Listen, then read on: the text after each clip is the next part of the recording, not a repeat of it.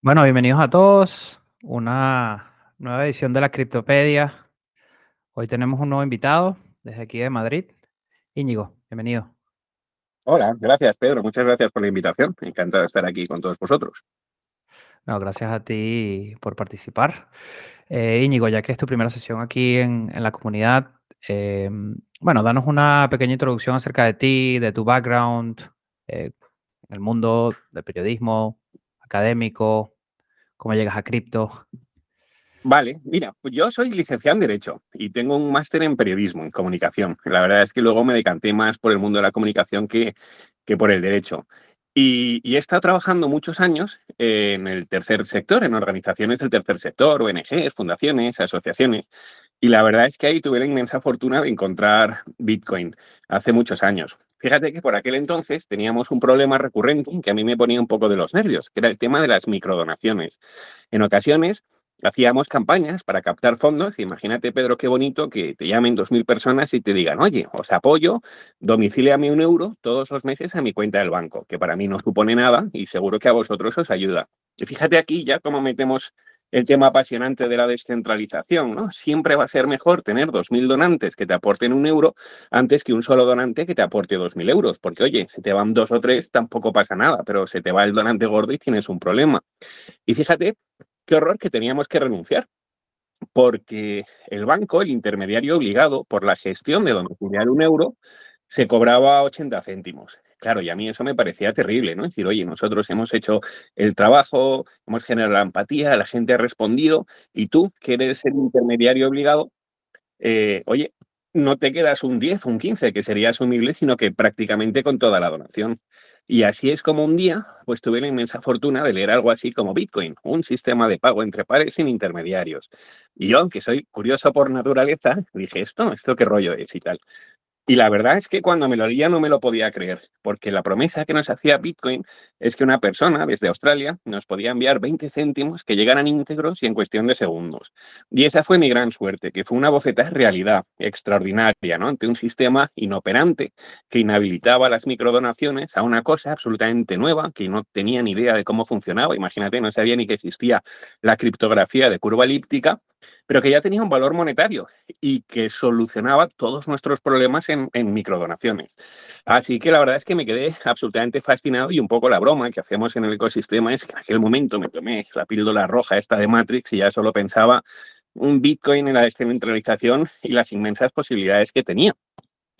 Y luego a partir de ahí, pues la verdad es que me, nada, mm, desatendí eh, ya no dejé las funciones que estaba haciendo y me dediqué exclusivamente pues, a estudiar un poco Bitcoin, a introducirme en la incipiente comunidad que empezaba a crearse en España, en, en Madrid.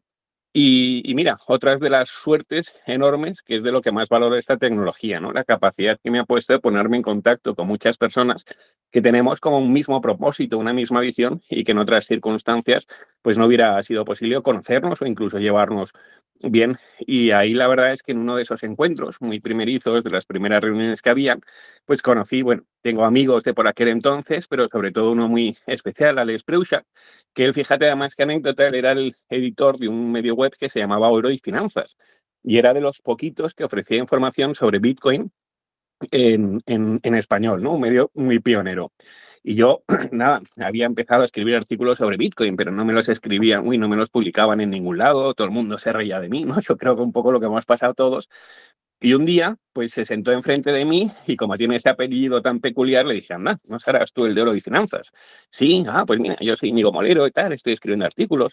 Y ahí empezamos a colaborar. Eh, nada, nos intercambiamos los teléfonos, le pasé los artículos, le gustaron, empecé a escribir en oro y finanzas y la verdad es que a partir de ahí, pues muy involucrado en lo que fue el, el nacimiento de distintas comunidades como Blockchain España. Desde Blockchain España también participamos en la alianza Blockchain Iberoamericana. Y fruto de todo eso, pues mira, fui uno de los autores en 2017 de un libro, Blockchain, la revolución industrial de Internet, que la verdad es que estamos muy contentos porque ha tenido mucho éxito, más de 10 ediciones, también se ha vendido en Colombia, en Argentina, y un poco el propósito de los autores por aquel entonces era escribir algo en español, ¿no? Porque nos daba mucha rabia que toda la literatura estuviera mayoritariamente en inglés y que el idioma fuera una barrera de entrada para todas esas personas que tienen un extraordinario talento y que podrían desarrollar su carrera profesional en torno a Bitcoin y esta, y esta tecnología. Y en uno de esos encuentros, pues la verdad es que también otro golpe de suerte, por eso creo que es muy importante, ¿no? Esas quedadas, poner, desvirtualizarnos, poner las caras, ¿no? Hablar de estos temas, que aunque somos todos muy endogámicos y hablamos de lo mismo, pero nos encanta el tema, o sea que no hay problemas, pues fíjate, ahí conocí a los fundadores de, de en 2017, cuando ni siquiera se había presentado oficialmente. Y me contaron lo que estaban haciendo, me pareció muy interesante porque FIHAB reúne dos cosas que me fascinan. Uno es la posibilidad de generar impactos positivos a nivel global y la otra es esta tecnología, ¿no? que mezcla, junta las dos cosas para optimizar modelos y crear sistemas colaborativos. Y a partir de ahí un poco la broma que hago es que no sé muy bien ni cuándo, ni dónde, ni por qué, pero ya era un poco parte del equipo de, de CIHub, colaborando pues en, tareas de comunicación al principio, pero bueno, o sea, es que luego, como en una startup, hacemos todos de todo y si hay que llevar ah, un sobre, yo que soy motorista y tengo una Vespa, lo llevo yo y eso que nos ahorramos, ¿sabes? Totalmente. Vale, volviendo un poco aquí a, a la historia eh, ¿En qué año fue esto que descubres Bitcoin, el tema de las microdonaciones? ¿Lo implementaste en las asociaciones que estabas trabajando? Sí, en, 2013, eh, fíjate, en 2013 fue mi primer contacto con Bitcoin y luego, aunque ya abandoné todas mis tareas en ese mundo, seguía teniendo muchos amigos, muchos contactos y estaba absolutamente fascinado. Así que también a diferentes les hacía una presentación lo que era pero eran momentos, imagínate, ¿no? O sea, era como muy raro todo esto y tal, pero sí que sé que alguna aceptó Bitcoin en su momento como donación, oye, y han sido desde luego de las más pioneras, ¿no? Eh, pero bueno, si te digo la verdad, yo creo que era el único que les donaba, ¿sabes? Porque no había masa crítica, pero, pero me parecía apasionante, ¿no? Para una ONG. Y fíjate que en el libro que antes te he hecho referencia, yo escribí un capítulo sobre cómo implementar, ¿no? Las ventajas de esta tecnología en el mundo del tercer sector más allá de las microdonaciones, por la transparencia, por otros muchos añadidos que puede hacer que las ONGs den un salto. Pero mira, te reconozco también que en esta transición, yo que venía del mundo de las ONGs, ahora soy un enamorado del concepto de empresa social, que es un poco lo que hacemos en el CIHAB. Es decir, somos una empresa al uso, que tenemos que tener ánimo de lucro para ser sostenibles, rentables, pero queremos que al menos nuestra actuación empresarial vaya dirigida a resolver un problema a nivel global. Y en este caso nos enfocamos en pequeños agricultores desbancarizados. Y lo que te decía antes, ¿no? Tratando de generar un ecosistema donde todos los actores involucrados ganemos con la relación, que creo que esa es otra cosa que nos enseñó Bitcoin, que si somos capaces de alinear muy bien los incentivos de todos los participantes, aunque tu motivación principal sea egoísta, el resultado de tu actuación rebunda en beneficio de todo el ecosistema, ¿no? Esto es maravilloso concepto de los sistemas colaborativos, que es lo que tratamos de desarrollar y ahora soy un apasionado del concepto de empresa social y creo que el mundo de la inversión de impacto tiene en, la tecnología blockchain un aliado extraordinario para poder ir a un nivel mucho más allá y realmente presentar nuevos modelos de negocio, una forma nueva, distinta de hacer las cosas y sobre todo creando ecosistemas colaborativos. Vale. ¿Puedes explicarnos aquí a la, a la comunidad qué es ReFi en el mundo cripto? Mm, hay gente que no conoce todavía mucho de ese término. Tengo entendido que es algo relativamente nuevo. Eh, si puedes explicar un poco eh, ReFi dentro del mundo cripto para, para aquellos que no lo saben. Sí, aquí, ¿verdad? En este ecosistema siempre tenemos términos nuevos. Yo recuerdo ICOs en el 17, ¿te acuerdas? Cómo iban surgiendo nuevos. Luego hemos tenido DeFi, de finanzas descentralizadas. Ah, los NFTs, ¿no? Que antes y ahora tenemos, pues, bueno, Web3 también, que ahora está como muy de moda. Y REFI hace referencia un poco, es un acrónimo de Regenerated Finance, ¿no? De finanzas regenerativas. Y lo que pretende es utilizar esta economía para ir un poco más allá de los modelos sostenibles, que pensamos, ¿no? Oye, esto tiene que ser sostenible, pero creo que a lo mejor ya hemos pasado un punto de no retorno donde ya no vale ser sostenible y mantener lo que tenemos, sino que tenemos que intentar trabajar para aportar mucho más valor del valor que extraemos, ¿no? Entonces son esos sistemas regenerativos que y, creo que en eso Hub pues ha sido muy pionero. Nos presentamos oficialmente en noviembre del 17, la plataforma funciona desde junio del 18 y generamos ese triple impacto. El económico, el social, pero también el medioambiental. Y, bueno, supongo que entraremos un poco más adelante eh, en la entrevista, pero creo que sí, que todos estos movimientos que está creciendo exponencialmente el mundo de las finanzas regenerativas, te insisto mucho en que creo que tenemos una herramienta maravillosa en toda esta tecnología para, para repensar nuevos modelos de negocio y crear ecosistemas colaborativos. Totalmente, totalmente. Hay que reinventarse un poco y no solo inventar cosas nuevas, sino también agarrar lo que ya existe y, y optimizarlo, claro. también, también podemos optimizar muchos de los procedimientos actuales con el uso de esta tecnología. Entonces, no hay nada, que es un poco lo que yo animo siempre a la gente. Lo único que se necesita es un pelín de interés y curiosidad por aprender.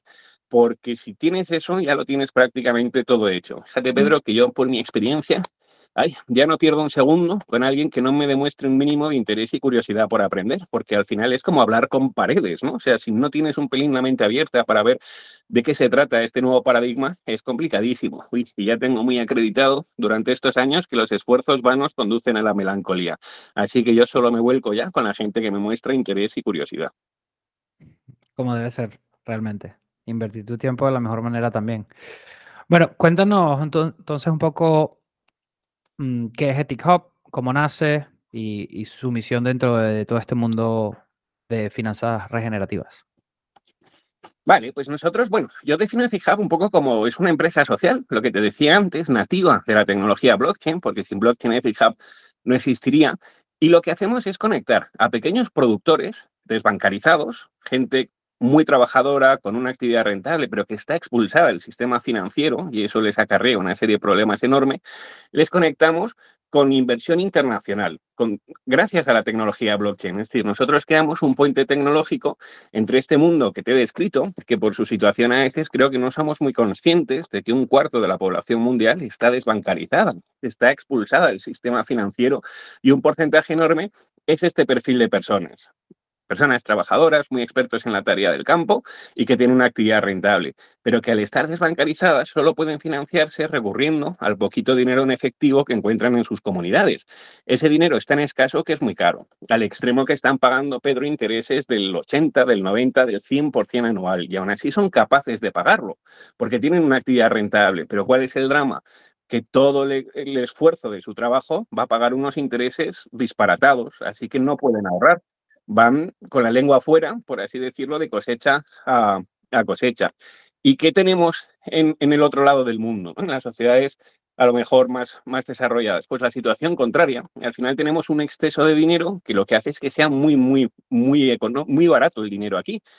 Y, esa es una de esas disfunciones ¿no? del sistema global cuando todos nosotros, coño, vivimos en un mismo planeta. Entonces, lo que nosotros hacemos es crear ese puente tecnológico y que cualquier persona les pueda prestar a nuestros agricultores 20 euros, 100 euros, 1000 euros.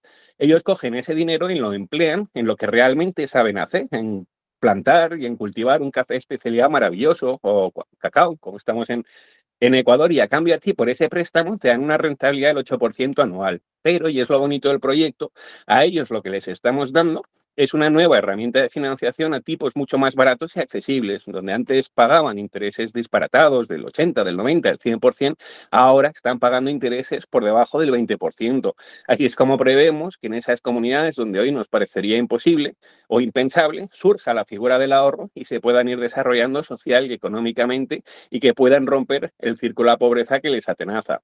Y además luego, en EFIHAB no nos quedamos solo en la financiación, también nos dimos cuenta, trabajando con ellos, Mm, que, también había un problema en la comercialización. Normalmente, para que te hagas una idea, estas personas, para pagar los préstamos que han solicitado, entregan su producción de café.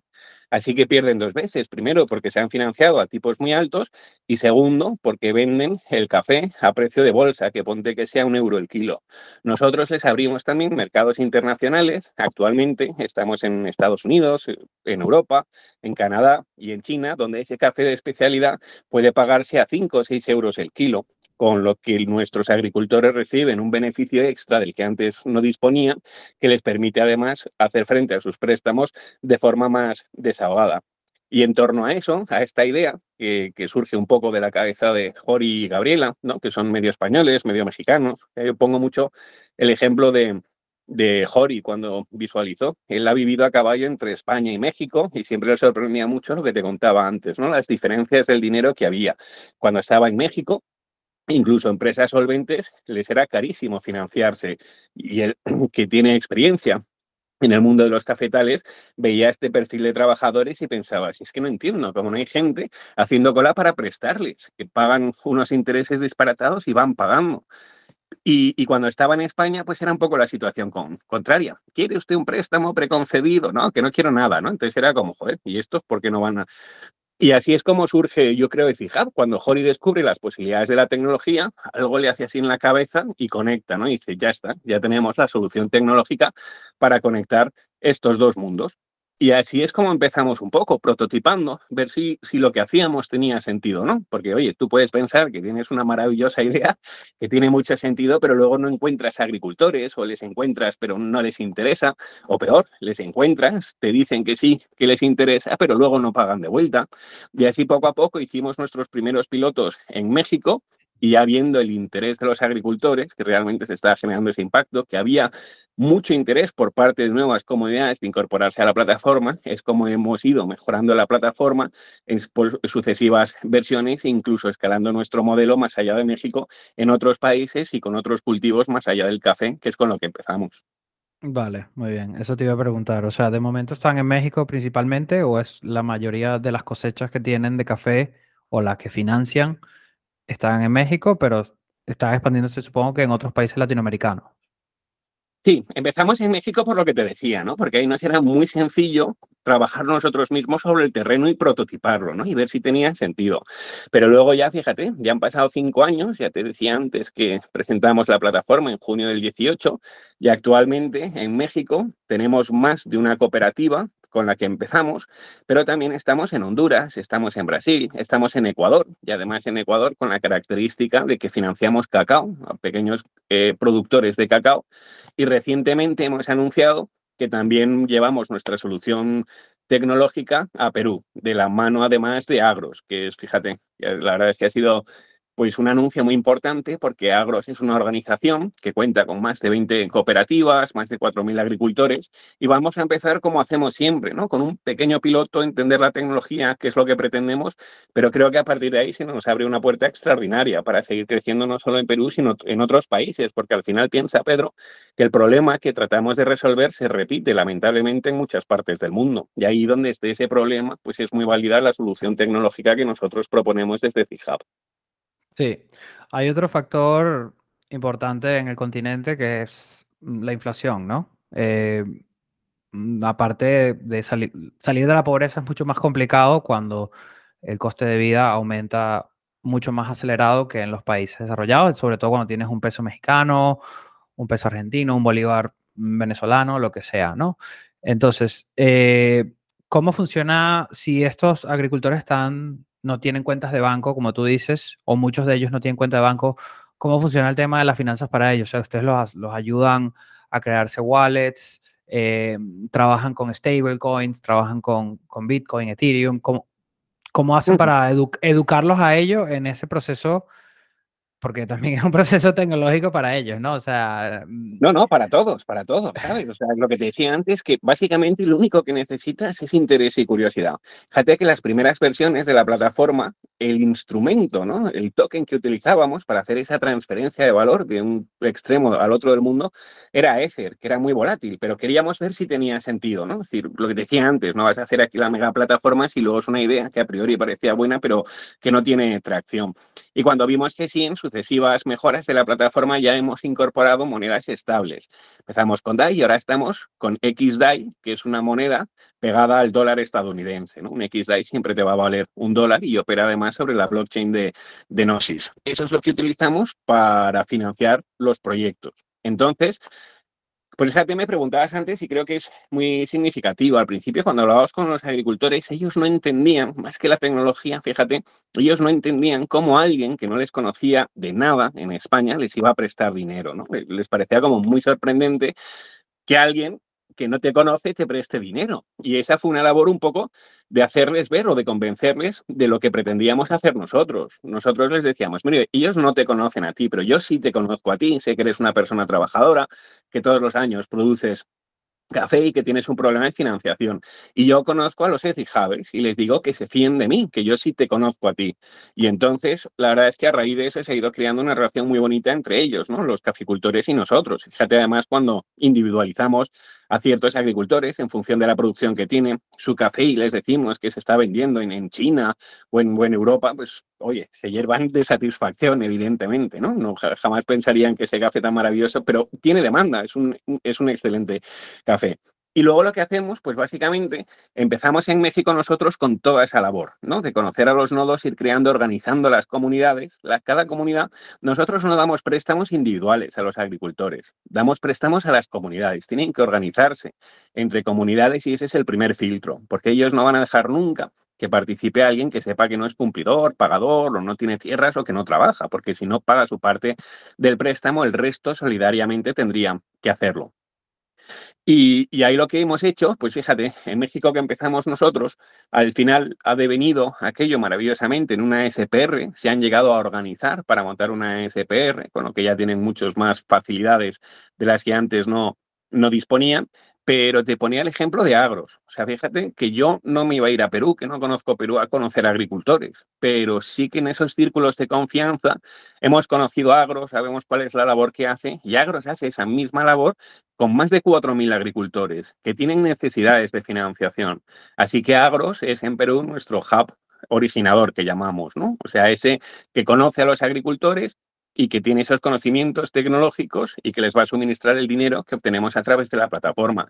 Y yo creo que es maravilloso el, modelo, ¿no? que pueden ser eh, comunidades de agricultores que se organicen entre ellos o al final, te pongo el ejemplo de agros, pero también podrían ser grandes ONGs o instituciones que la atiendan a estos pequeños caficultores, que identifiquen un problema de financiación y que vean la solución de de esta plataforma tecnológica, como un modelo válido para poder contribuir a seguir haciendo lo que estaban haciendo, pero generando ese ecosistema colaborativo. Ok, muy bien. ¿Y Agros también es una ONG o es una empresa? No, no, pues, es, es, una organización y además que sí que ya está involucrada en el mundo de, blockchain también, ¿no? Con lo que hace, o sea que ha sido mucho más sencillo eh, todo, ¿no? Cuando hablamos el mismo idioma, tú fíjate, a veces las gestiones que hablamos, que estás hablando con mucha gente y no tienen ni idea y les tenemos que hacer casi como un curso y un procedimiento y cómo es, y apúntate las 12 palabras y vamos a hacer una prueba, envíamelo aquí y tal que luego a lo mejor dentro de unos años nos reiremos y decir, a mí un tío me dio clases de cómo abrirme una wallet y tal, ¿no? Como si hace 20 años alguien te dijera, a mí un tío me enseñó a abrirme un email y ponerme una contraseña. Pues llegará poco a poco, pero es que es verdad que llevamos muy poquito tiempo con esta tecnología, pero es increíble lo que ha avanzado en estos años, en estos últimos años, y yo creo que tenemos todos por delante un futuro prometedor. Total, total. Bueno, eh, pasando un poco al, lado del inversor y no sé si quieres eh, compartir un poco de pantalla, mostrar un poco eh, cómo funciona EthiHub. mientras tanto, si nos puedes contar también con qué blockchain trabajan y, por qué. Pues al principio, al principio lo vimos, ¿no? Nosotros somos un poco asépticos en, las blockchains. O sea, nosotros tenemos muy claro cuál es nuestro propósito y vemos en la tecnología como una herramienta y utilizaremos siempre la herramienta más válida que más se alinee un poco con nuestro propósito. Y es verdad que empezamos a ver cuando íbamos a montar la plataforma diferentes blockchain, pero por aquel entonces elegimos Ethereum, que, mm, bueno, te hablo claro, 2018, imagínate, ¿no? Que era la que parecía que tenía como mucho más sentido. Y de ahí hicimos las transacciones en moneda estable DAI, que es un RC20, ¿verdad? Ligado al, al dólar que opera sobre Ethereum. Pero a partir de ahí, acuérdate que también este ecosistema tienes que estar muy encima de todo lo que está pasando. Cuando Ethereum tuvo esos problemas de colapso y era carísimo hacer transacciones, es decir, en nuestro modelo ya no se podía hacer con Ethereum, porque oye, si querías financiar un proyecto de 20 DAIs, en Gasteg dejabas 45, o sea, era absurdo, ¿no? Lo que llegó, pues pasamos a una segunda capa que es Gnosis. Gnosis es una blockchain que utiliza una moneda estable, que es como DAI, se llama XDAI, o sea que al final la trabajas, pero en una blockchain donde es mucho más económico las transacciones. Y luego muy contentos porque el año pasado, pues la verdad es que nos hemos desarrollado también a la blockchain de Celo, que es una blockchain que aglutina proyectos de impacto como el nuestro y que la verdad es que nos han recibido con los brazos abiertos y se han generado muchas sinergias entre otros muchos proyectos. Y, y en Celo estamos encantados, pero, pero lo que te decía, ¿no? O sea, somos muy asépticos en, la tecnología, tenemos muy claro cuál es el propósito y siempre elegiremos lo que pueda ayudarnos a lograr el propósito que tenemos en mente. Pero a día de hoy operamos sobre esas tres, sobre Ethereum, sobre Gnosis y sobre Celo. Vale, perfecto. Pues nada, y seguirán creciendo, me imagino, con más redes probablemente. Sí, sí, sí, o sea, ¿quién te dice que no? ¿Sabes? Por eso hay que estar siempre como muy abierto y poner en valor siempre el equipo de desarrollo que tenemos, ¿no? Que han sabido sobreponerse muy bien pues a todo lo que va surgiendo nuevo en el ecosistema. Claro que sí, claro que sí. Em, bueno, ahorita que compartes un poco la pantalla, eh, si puedes eso, cuéntanos si alguien ah, quiere invertir en algún proyecto, cómo se puede Participar en la financiación de proyectos, cómo funciona. Fenomenal. Pues ahora la comparto un segundo. Mm.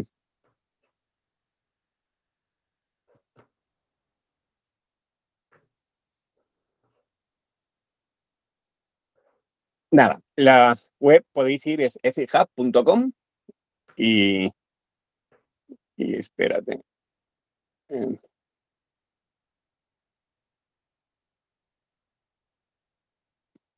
Ya, espérate, me voy a dar de alta y así porque, mira, creo que más podemos financiar un proyecto para que lo veáis todos. Ah, bueno, genial, sí, sí.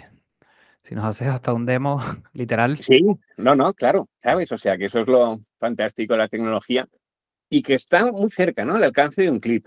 Fíjate que nosotros al principio, que también creo que es a ver, que aprendemos todos, que éramos, somos muy endogámicos, ¿verdad? A veces si nos movemos siempre por estos círculos tan apasionados del mundo de blockchain y las criptomonedas, pensamos que nuestro nivel de conocimiento está generalizado, pero cuando vuelves a hablar con tus amigos del colegio toda la vida y les preguntas y ves que no tienen ni idea, dices, madre mía, lo que queda por hacer, ¿no?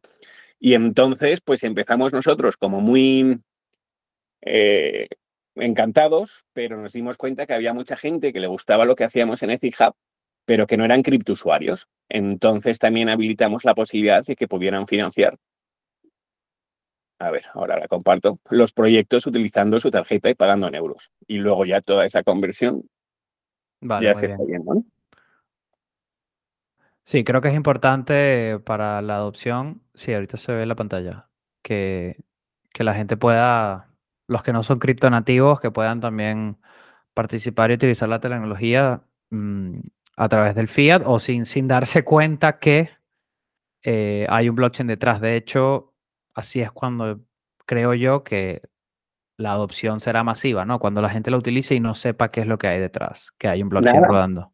Muy de acuerdo. Además, si tú le preguntas a la gente qué es el protocolo SMPT, la gente, la mayoría te dirá que no tienen idea, pero si a continuación les añades corriendo que es el protocolo informático que utilizamos para enviar y recibir emails, todo el mundo te dirá, ah, hombre, sí, eso lo utilizo a diario. Pues coincido contigo, al final el éxito de la tecnología será utilizarlo porque optimiza mucho los procedimientos actuales y no vamos a tener la necesidad de saber qué es el, eh, no sé, la criptografía curvalíptica. Pues esta es nuestra página web, ethihub.com, donde podéis ver, bueno, pues los diferentes proyectos. Aquí también, bueno, dónde estamos. Ahora estamos en cinco países. Los impagos es del 1,2%. Luego os explicaré por qué, porque también hemos diseñado un sistema de compensación.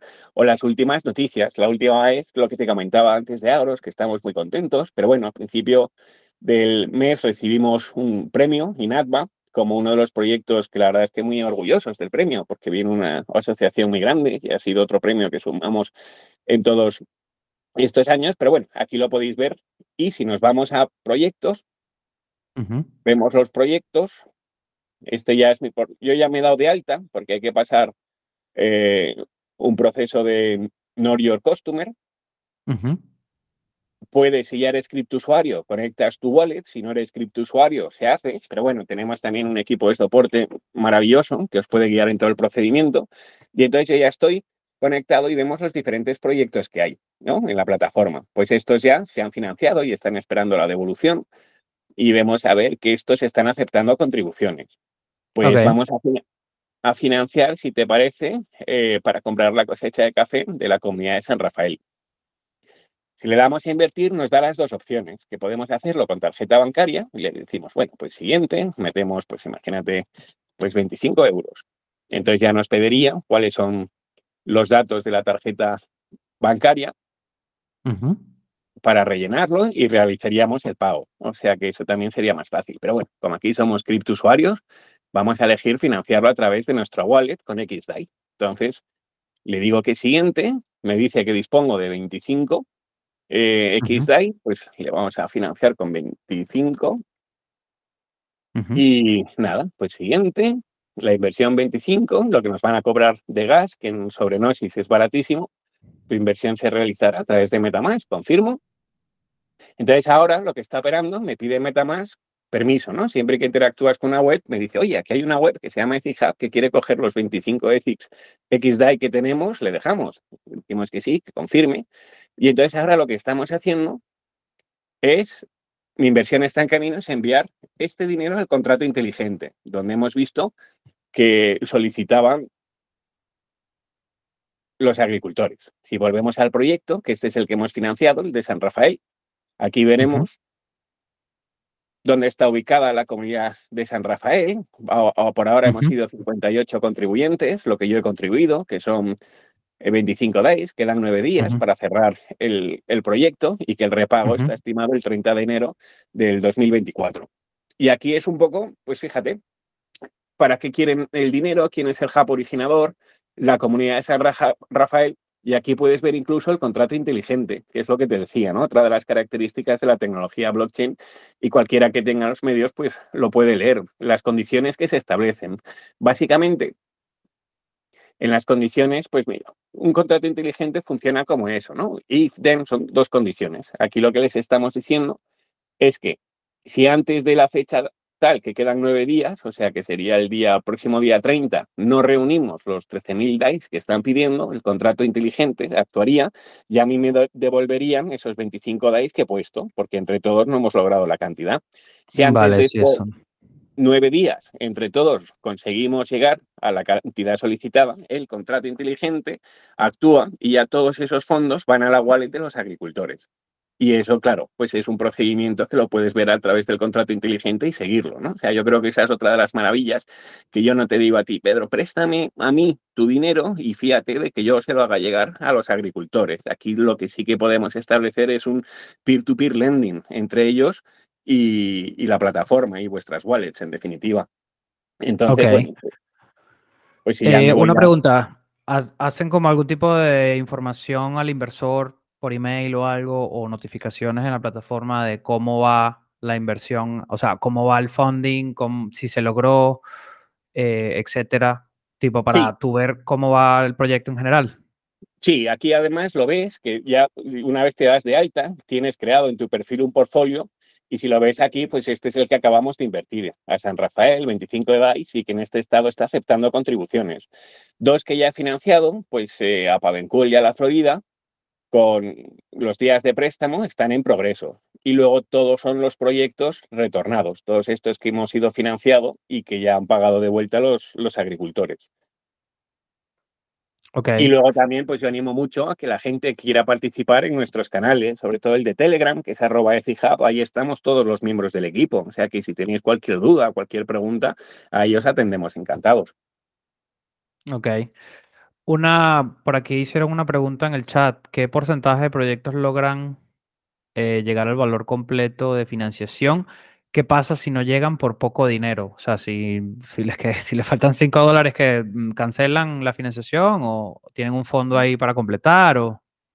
No, bueno, claro, ¿sabes lo que pasa? Que un contrato inteligente se programa y se programa y no lo puedes variar. O sea que si se diera el caso de que faltan 5 dólares, pues ejecutaría, como no hemos llegado, es una condición, if, then, si no llegamos, boom, se devuelve, pues por 5 dólares se tendría que rellenar. Pero bueno, afortunadamente se van rellenando. Cuento un poco como anécdota que recuerdo cuando financiamos los primeros proyectos que los subimos a la plataforma, bueno, aquí es que somos todos muy optimistas por naturaleza. Yo estaba ahí mirándolo F5, digo, uy, esto se va a rellenar enseguida y tal.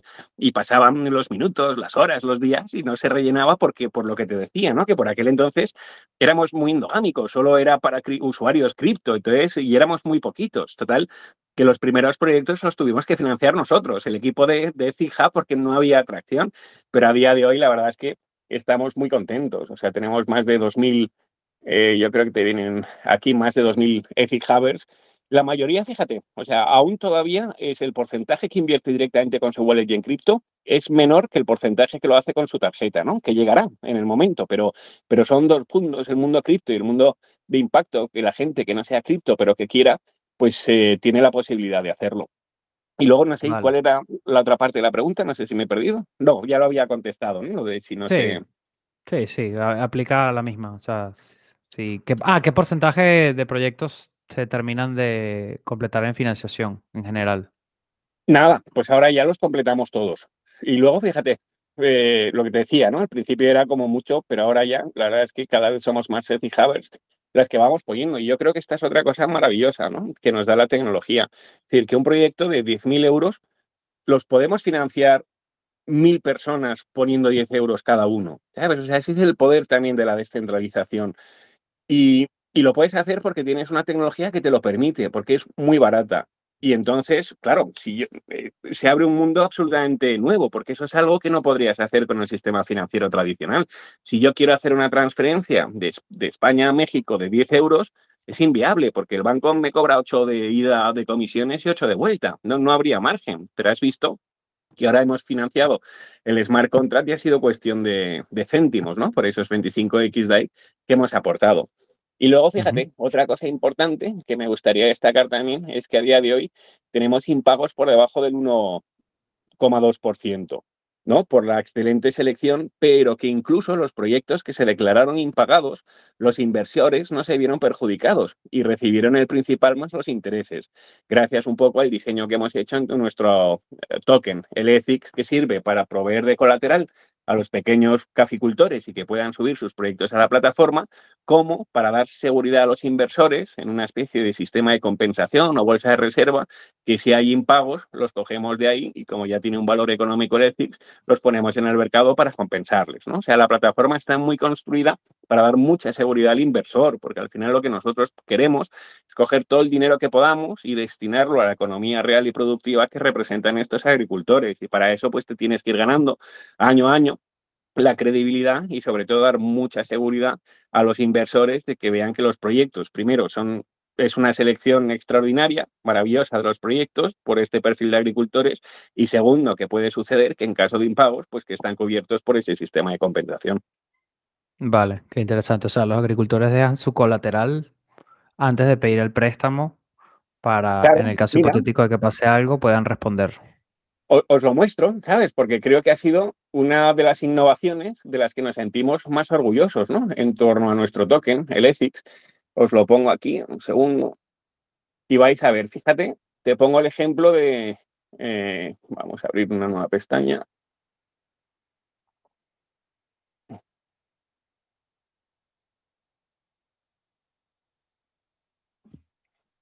Mm. Vale, entonces espérate que tenemos que ir a la blockchain de Ethereum.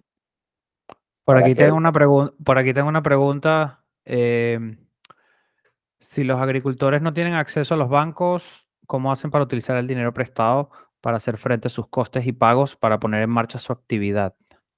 O sea, el off-ramp de cripto a fiat. Sí, pues eso es lo que en el momento tenemos que seguir utilizando las herramientas que tenemos que nos proporciona el, ecosistema, ¿no? Yo sí que veo que en el futuro, como sucede ahora, pues tendremos todos una tarjeta donde se pueda cargar directamente, pero a día de hoy lo que utilizamos son exchanges que están ubicados para convertir el cripto en la moneda en pesos mexicanos en este caso. Entonces ahí el hub originador, de la mano del representante de los agricultores, es el que tiene el dinero, o sea, cambia el dinero en pesos mexicanos, que es lo que se va repartiendo a los caficultores. Y a la vuelta es igual, ellos reúnen el préstamo, el principal más los intereses, lo convierten en la cuenta que se le abre a la comunidad, los ingresa, de ahí va al exchange, en el exchange se compran las criptos y se meten en el contrato inteligente para pagar a los inversores. Ok, o sea, mm, les hacen como una pequeña consultoría claro, enseñándoles cómo tener una cuenta de la comunidad o algo así, ¿o qué? Claro, ese es un poco el, papel de nuestros hubs eh, auditores también, ¿no? Los que les acompañan y los que están velando por ellos. Es el componente tecnológico. Aquí fíjate un poco lo que te decía del el colateral. Estas son las comunidades que hemos abierto, es que está Perú, Ecuador, en México. Ellos cuando quieren subir un proyecto, un piloto, ponte que solicitan 10.000 euros. Entonces lo que hacemos es pedirles, oye, vale, vosotros tenéis que poner 2.000 euros de aval, solo el 20%. Entonces compráis ETHICS por ese valor, nuestro token, y lo metéis en un contrato inteligente. Otro 20% lo compra el, el hub auditor que llamamos, ¿no? El que les ha visto, trabaja con ellos, les avala porque saben que son trabajadores, compra otro 20%. Y el resto, el 60%, lo completamos entre toda la comunidad de Ethics Yo tengo Ethics, pues los puedo poner de aval colectivo para ellos. Pero fíjate, Pedro, otra vez lo poderoso que es el concepto de la descentralización. Si yo personalmente tuviera que avalar con ese 60% de los 10.000 con 6.000 euros a toda una comunidad, pues a lo mejor me lo pienso, no tengo disponibilidad económica para hacerlo, pero, pero si 6.000 eh, eh, no, si 600 Ethic Havers en todo el mundo, cada uno pone esos 10 euros, ya les estamos dando un aval colectivo para que 25 agricultores se puedan meter en la plataforma. Y el préstamo que piden de esos 10.000 dólares está 100% colateralizado en nuestro token. Es decir, que si no pagaran, venderíamos su aval, esos 2.000 que han puesto, ese 20%, luego el del hub originador, y luego el de los Havers. Yo cuando les presto aval soy consciente de que corro un riesgo, pero verás aquí que gracias a las herramientas REFI yo puedo financiar a estas comunidades, prestarles mi aval, dejarlo durante el tiempo estipulado y recibir a cambio un retorno en nuestro propio token, el Ethics. Es decir, que si al final va todo bien y pagan, pues recibiré el aval que había puesto más una rentabilidad anual en nuestro token, el Ethics.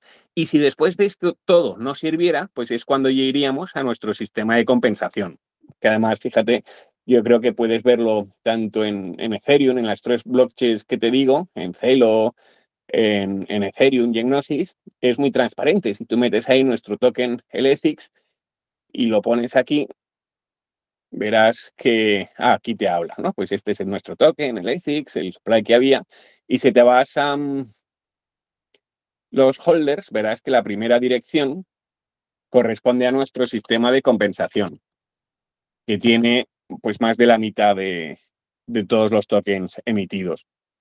Eh, aquí lo veis. ¿eh? Si le das a Holders, el sistema de compensación, pues hay 44 millones de ETHICS. ¿no? Los otros están repartidos. Empezamos con 50 y hoy tenemos 51 millones, porque de cada préstamo en la plataforma lo que hacemos es destinar un 4% a comprar nuestro token en el mercado y a meterlo, a nutrir el sistema de compensación. Y si hay impagos, pues lo sacamos del sistema de compensación y compensamos a los inversores. Entonces, mientras sigamos con esta excelente selección de productos, de proyectos y mantengamos nuestros impagos en torno al 1%, siempre le estamos dando un uso recurrente al Ethics, porque los vamos contando con el 4% de los proyectos que se suben a la plataforma. Y así es como pensamos un poco pues, que el valor de todo lo que estamos generando se reflejará también en, en, nuestro token. Muy interesante. Eh, el precio de Ethics hoy, que 22 céntimos, veo ahí. 22 céntimos, sí, ¿dónde lo ves? Ah, sí, justo, 22 céntimos. Vale. ¿Y dónde se puede comprar? ¿Solo en la página de TikTok o también se compra en exchanges o...? No, nada, los puedes comprar en exchanges descentralizados. Eh, tienes sobre Ethereum en Uniswap, sobre Celo también tienes VSwap, y entonces yo creo, mira, si lo pones aquí en comprar ETHICS, mm, estos son sobre la red de Ethereum, en Balancer los puedes comprar en Uniswap y en Bilaxi, que es un exchange centralizado. Y luego, si te vas a Celo, nos pedirá cambiar la wallet de, la blockchain de Ethereum a la de Celo, pues la cambiamos. Cambiar la red. Y entonces aquí también los puedes comprar en Uniswap, que es un exchange descentralizado, y en Symmetric. La verdad que esas rentabilidades son súper altas, ¿no? Las de las del ETIC, o sea, las de colateral.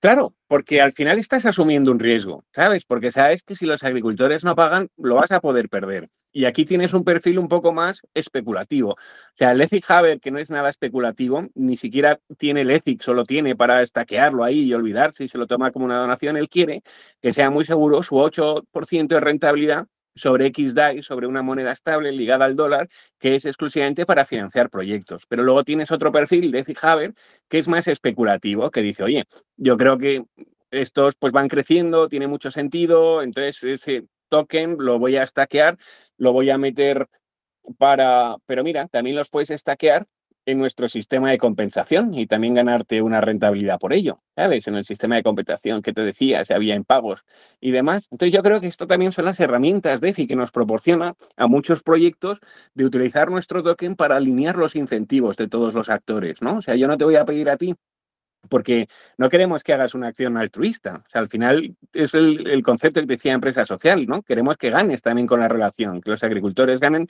que tú ganen y que por poner tus tokens al servicio del sistema de compensación o colaborar la incorporación de nuevos agricultores, que existe un riesgo, pues que también recibas un retorno si todo sale bien.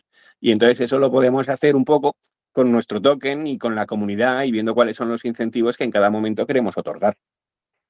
Vale, sí, no, está muy bien. Ese staking general es, no está, no está enlazado a ningún proyecto, a ninguna cosecha específica. Eh, este sería como, la tercera, fíjate que ya es súper seguro, porque sería como la tercera eh, capa de seguridad. Si hay un impago, acuérdate que los primeros que, que tiramos es el colateral colectivo que han puesto el HAP originador, el HAP auditor y todos los EFIX que está colateralizado al 100%. Si aun vendiendo todos EFIX no fuera suficiente, pues entonces entraríamos en lo que te he mostrado antes, ¿no? en el sistema de compensación, que tienes más de la mitad de todos los EFIX creados. O sea que. Y luego para entrar, y si no fuera suficiente, pues ya sería una catástrofe, claro, ¿sabes? Entonces ya tiraríamos de estos que estarían aquí. O sea, sería como el tercer nivel de compensación, pero bueno, estando antes el sistema de compensación es muy, muy, muy seguro, claro. Ok, ok, entiendo. Muy bien. Bueno, la verdad que está súper interesante. Para el tema de cobros, eh, puedo entrar, puedo invertir en fiat y salir en cripto, viceversa. Eh, ¿Cómo funciona, cómo Nada, pues también puedes entrar en fiat y salir en fiat. Al final recibes, cuando recibes el proyecto, puedes tener la opción de, que se realice una transferencia bancaria en tu cuenta con, con, fiat, ¿sabes? Y luego sí, si te metes en cripto, también puedes salir a, a, fiat o si te metes en cripto, puedes regresarlo en cripto. O sea, al final lo que tenemos que construir es una experiencia de usuario lo más amigable posible para los dos perfiles, la gente que es muy cripto y la gente que no lo es, que viene del mundo de la inversión de impacto, que le gusta mucho lo que hacemos, pero que a día de hoy a lo mejor o tiene esos miedos o dificultades por incorporarse al ecosistema, que yo creo que lo acabarán haciendo, pero hasta entonces les tenemos que facilitar la labor. Sí, sí, está muy bien. A ver, yo veo ese 8% como un bono más seguro y el, el otro que tiene porcentajes más altos como un bono más de alto riesgo, ¿no? Como si invirtieras en un bono de un país, de un país subdesarrollado y en un bono estadounidense, por ejemplo. Al final es ese 8% es muy seguro, porque tú fíjate que lo que estás creando, que es un poco lo que yo creo que es maravilloso, es que estás creando algo tangible. O sea, ese préstamo que estás dando no es para comprarse una tele o una moto, es para cultivar café, que es un café que tiene muy buena venta en los mercados internacionales, ¿no? Que lo puedes tocar, que es algo tangible. Y nosotros no financiamos eso, actividades que no sean productivas. Y el perfil que te digo es enorme. Y con esos, pues es con los que nos estamos volcando. Y además, fíjate que tienes el café como colateral del préstamo, ¿no? Al margen de la excelente selección que llevamos. O sea, a ver, nadie te puede asegurar nunca nada, pero en ese sentido yo creo que ya son cinco años y pagos por debajo del 1% y que en el momento en que hubo pagos pues funcionó muy bien la reserva de compensación. Y ese es un perfil pues muy tranquilo, ¿sabes? Que tienes ese 8% de rentabilidad colaborando en proyectos de impacto. Y luego tienes el otro que a lo mejor puede ser más especulativo. Pues puedes pensar, oye, pues si sigue, me gustan los tokenomics, hay una demanda recurrente del ethics por cada proyecto, si la plataforma se sigue haciendo grande, pues cada vez se sacarán más ethics del mercado entonces yo creo, bueno, pues bien, ese componente cripto de apostar por proyectos o invertir en proyectos que creas que puedan tener sentido y que se puedan revalorizar. Y luego tienes pues los dos, los que financian proyectos y además tienen ethics, ¿no? Claro, claro. Eh, ¿Entregan algún tipo de certificado forma de NFT o algo así como para mm, respaldar que eres un inversor de un proyecto específico? ¿Tienen algún tipo de, de, sí, como de constancia de compra, aparte de obviamente lo que está en el blockchain y de tu wallet, que sabemos cómo funciona, pero digamos, para una persona que no es criptonativa, que invierte directamente en fiat o, no sé, preguntando por curiosidad.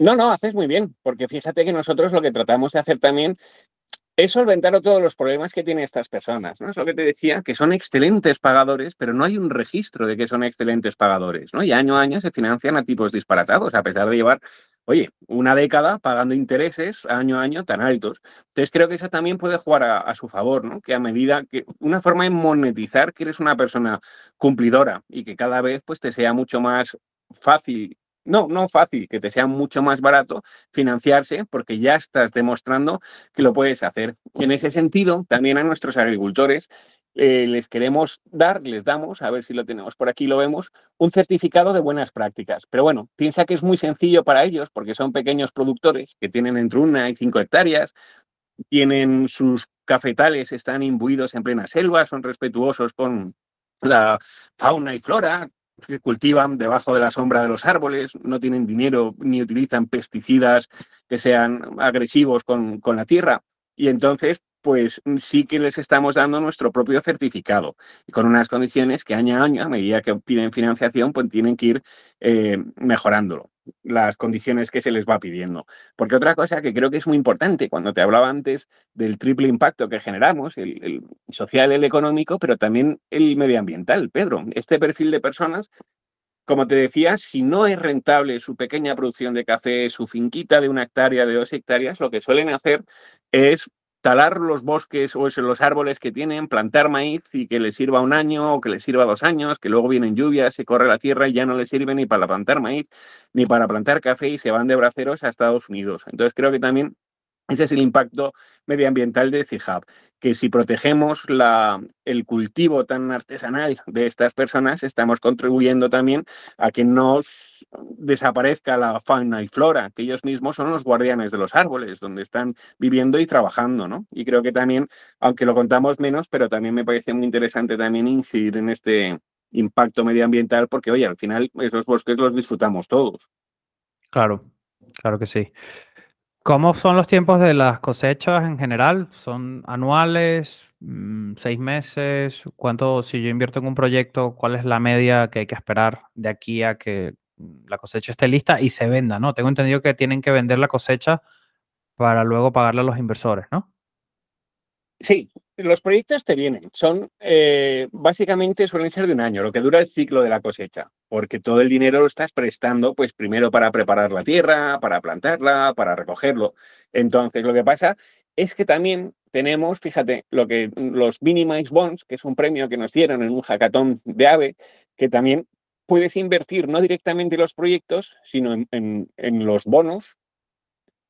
A ver, y ahora te los pongo, que son los Minimize Bonds que están aquí, comprar bono, y entonces en estos bonos tú tienes bonos a 12 meses, a 6 meses o a 3 meses, y la rentabilidad cambia. 3 meses sería un 6% anual, a uh -huh. 6 meses un 7%, y además tiene la peculiaridad de que está colateralizado por nuestro token. Es como una especie de NFT, donde a ese contrato inteligente, finalizado el periodo, se le tiene que entregar el principal más los intereses. Pero ese NFT, que lo posees tú en tu wallet, tiene un colateral de nuestro token, el ETHICS, ¿no? Un por cinco. De tal forma que si se declara impagado, pues los ETHICS asociados al, al NFT te los quedas tú. Entonces son NFTs, por así decirlo, colateralizados.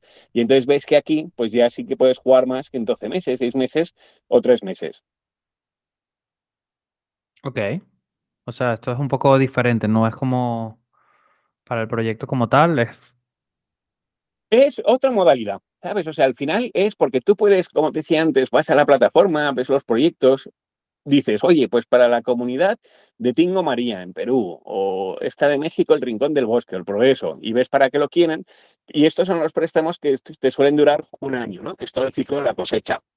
Pero que también puedes comprar estos bonos NFTs que lo que haces es financiarlo. Y eso es un poco ya lo que hacemos nosotros, lo financiamos, pero que no necesariamente tiene que ser a tres meses. O sea que también creo que, que es una muy buena herramienta para empezar a cacharrear. Oye, con un bono de estos estoy financiando pues a, a, a los agricultores y, y, y, por tres meses. Y en tres meses que me lo devuelvan y veo cómo funciona, ¿no? Y empiezas, porque yo creo, yo soy de los que opina que o cacharreamos o se nos olvida, ¿no? O sea, tú puedes estar familiar, o sea, fascinado con esta tecnología y escuchas una charla y te motiva mucho, pero si en dos meses no has tocado nada, se te va a olvidar todo. ¿sabes? Entonces, por eso hay que ir tocando y cacharreando un poco con la tecnología y las wallets y las inversiones. Ok, o sea, ese bono no está enlazado directamente a una sola cosecha, sino a varias cosechas en las que Ethic Hub participa. Okay. Exactamente. Y entonces tienes plazos más cortos, de tres meses, ¿sabes? Ok, Está interesante, la verdad que... Sí, además, mira, este nos dieron un premio en un hackathon de AVE, ¿sabes? porque tiene la modalidad de que está colateralizado, o sea, en el propio NFT tienes los ethics que si se da la condición de que no se pagan, pues van a tu wallet, ¿no? O sea, que, que tienes la tranquilidad de que ese bono, la tranquilidad y la responsabilidad de custodiarlo tú, claro, oye, si luego lo pierdes, pues como pasa con las criptomonedas, ¿no? Pero bueno, es fascinante el poder que tenemos y que exige también mucha responsabilidad para para tener cuidado en la custodia de nuestras claves. Claro.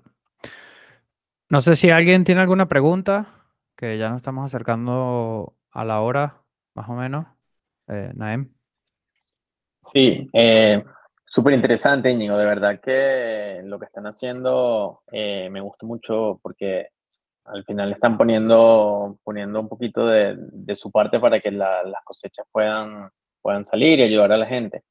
Yo tengo una pregunta que va un poco más del lado del inversor eh, y es un poco la parte de los tokenomics, cómo funciona. veo que tienen un supply de, de 100 millones, me parece que, que, leí. Sí, exacto, todos los que se crearon. ¿Y esos tokens ya están creados o esos tokens se pueden mintear cuando ustedes quieran? ¿Cómo, ¿cómo funciona eso?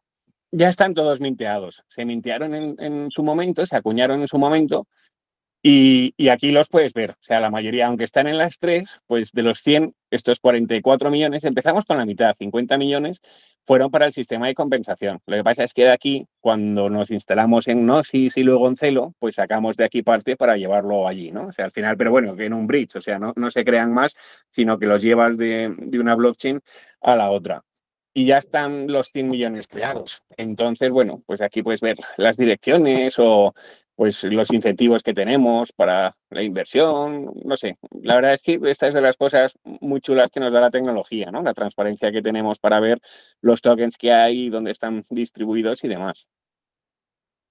Ok, y, esos tokens eh, se pueden vender, o sea, ¿cómo, más o menos cómo se regula el, precio del token? Eh, ¿Ustedes tienen permiso para para vender esos tokens o tienen permiso para, eh, dijiste antes que hacían recompras del, del 4%, del 4% o el, ¿cómo, ¿cómo funciona eso?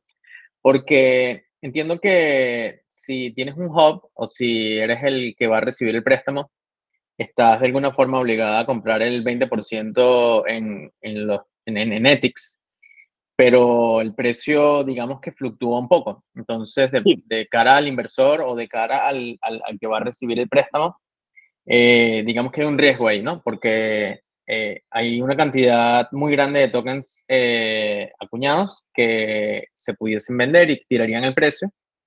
Y bueno, eso generaría varios problemas. Y uno de los problemas también que veo es que ustedes colateralizan al 100%, basado en el precio de ETIC. Pero ¿qué pasa si, si el precio de ETIC cae un 50%? El, el préstamo quedaría eh, descubierto, quedaría el 50%. Entonces, si me puedes explicar un poquito, sé que te hice varias preguntas al mismo tiempo. Nada, ¿no? Fenomenal. Mira, eh, toda la razón. Nosotros les pedimos ese 20%, pero fíjate que además es lo que te decía antes de monetizar un poco la confianza y la reputación. Ese 20% es para un piloto de 10.000. Cuando pagan y todo va perfecto, pueden ampliar su línea de crédito hasta 20.000 y el aval sigue siendo el mismo. No les pedimos que metan otro 2.000, ¿no? Entonces, porque oye, ya has pagado el piloto, ya empieza a haber confianza entre nosotros. Luego sí que es verdad que el ETHIX está sujeto a la compra y venta. Y oye, si pues a nadie le gusta y lo vendes, pues tiras el precio. Pero fíjate, si aquí nos vamos a, a la dirección ¿no? del sistema de compensación y vas viendo un poquito pues todas las transacciones, verás cómo recurrentemente, pues si te vas a la última, cuando se creó, que se establecieron los 50 millones y cómo recurrentemente se ha ido incrementando con las compras que hacemos de cada proyecto, ¿no? O sea que nosotros le damos ese valor al, al ETHIX. Y si empezamos con 50 millones, pues ahora habrá pues 51, ¿no? Distribuido en las distintas blockchains en las que operamos. Y luego otra cosa que es importante a día de hoy tienes toda la razón, pero fíjate, aunque el EFIX fuera un 50%, si nos vamos, el sistema de compensación, eh, a ver, lo he puesto ahí, el de holders, ¿dónde está? Eh, el sistema de compensación, a día de hoy tenemos préstamos vivos en torno a unos 3 millones que estamos dando. Ups.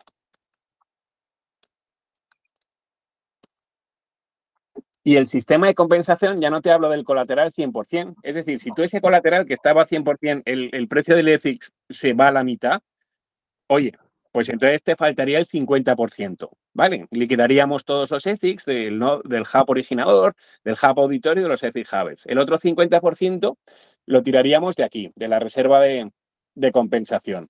Pero fíjate que a día de hoy esta reserva de compensación pues está en torno a 9 millones. Estamos en créditos vivos en torno a 2 millones y medio, 3 millones. O sea, está colateralizado por 3. Ah, si el EFIX ahora se va a un 50%, aún así sigue por encima colateralizado. Entonces, pero bueno, a ver, todos somos muy conscientes de que todos tenemos que hacer bien nuestro trabajo. El agricultor, si paga, pues lo que le va a suceder, si todo sale bien, es que ese aval que he puesto, que esos EFIX son suyos, pues que también se vayan revalorizando, ¿no? En un momento dado. Pero como te digo, que, que, le va a servir ese primer aval que ha puesto para seguir ampliando su línea de financiación sin necesidad de tener que aportar más, porque es una forma de monetizar también, oye, que ha sido cumplidor. O sea, si tú ya has pagado ese boleto piloto, nos hemos encontrado muy bien, estamos muy a gustos trabajando, pues nosotros te damos más financiación, pero no hace falta que ya me lo has demostrado que incrementes el nivel del aval.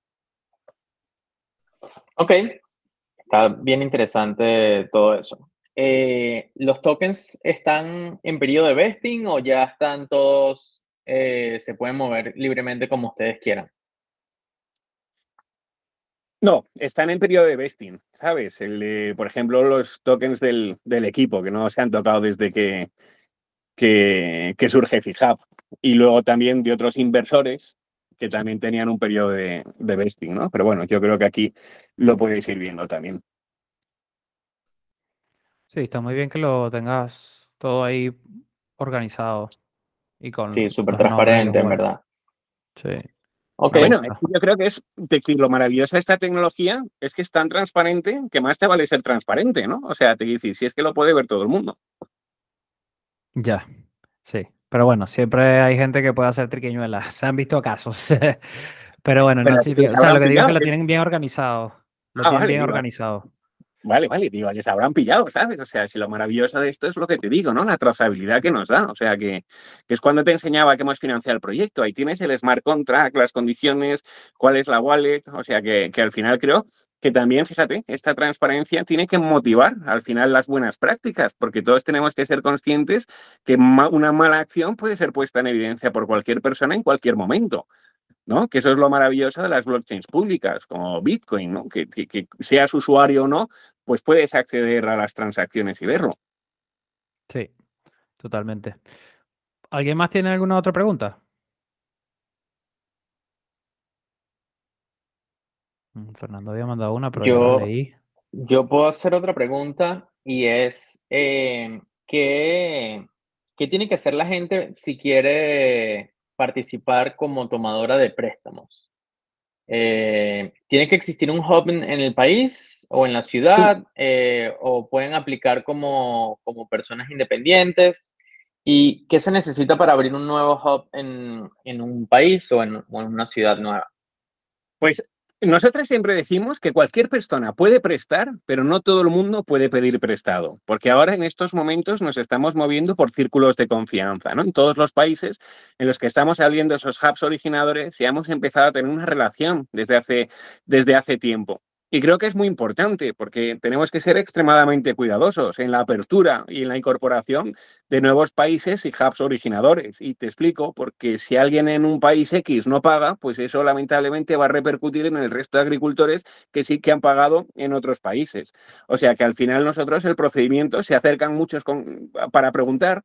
Una cosa importante, lo que te decía antes, no damos préstamos individuales, ¿no? Ya tienen que ser comunidades que estén organizadas. En México lo organizamos nosotros pero en los otros países hemos tirado la mano de esos hubs originadores, de esos círculos de confianza, que conocíamos el trabajo que estaban haciendo y que sí que demandaban esa necesidad de financiación internacional. Pero bueno, también muy suele ser habitual en nuestro canal de Telegram cuando alguien pregunta y se presenta y yo podría ser, pues luego le atendemos en privado y vamos viendo, ¿no? O sea, al final también el modelo de CIHAB está muy enfocado a lo que llamamos la última milla, que es este perfil de agricultores que os digo, ¿no? Que además, fijaros qué terrible, que hasta no hace mucho estaban considerados un problema irresoluble. O sea, era terrible como de las instituciones a estas personas les daba como, oye, te vas a quedar pobre toda tu vida, ¿no? A pesar de ser trabajador y de tener una actividad rentable.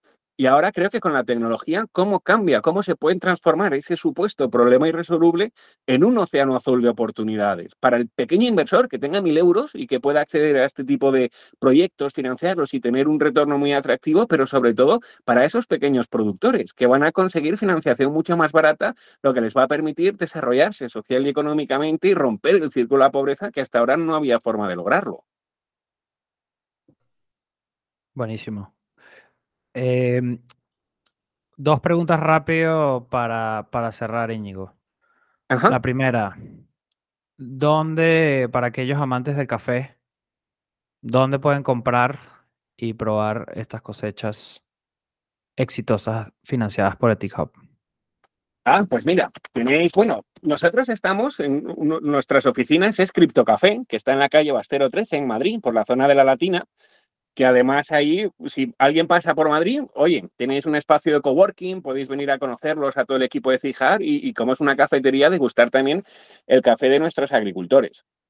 Ahí lo tenemos, espérate que os lo voy a poner aquí en Café Madrid, que además también tenemos un espacio y organizamos charlas del mundo de la inversión de impacto, del mundo de la tecnología blockchain.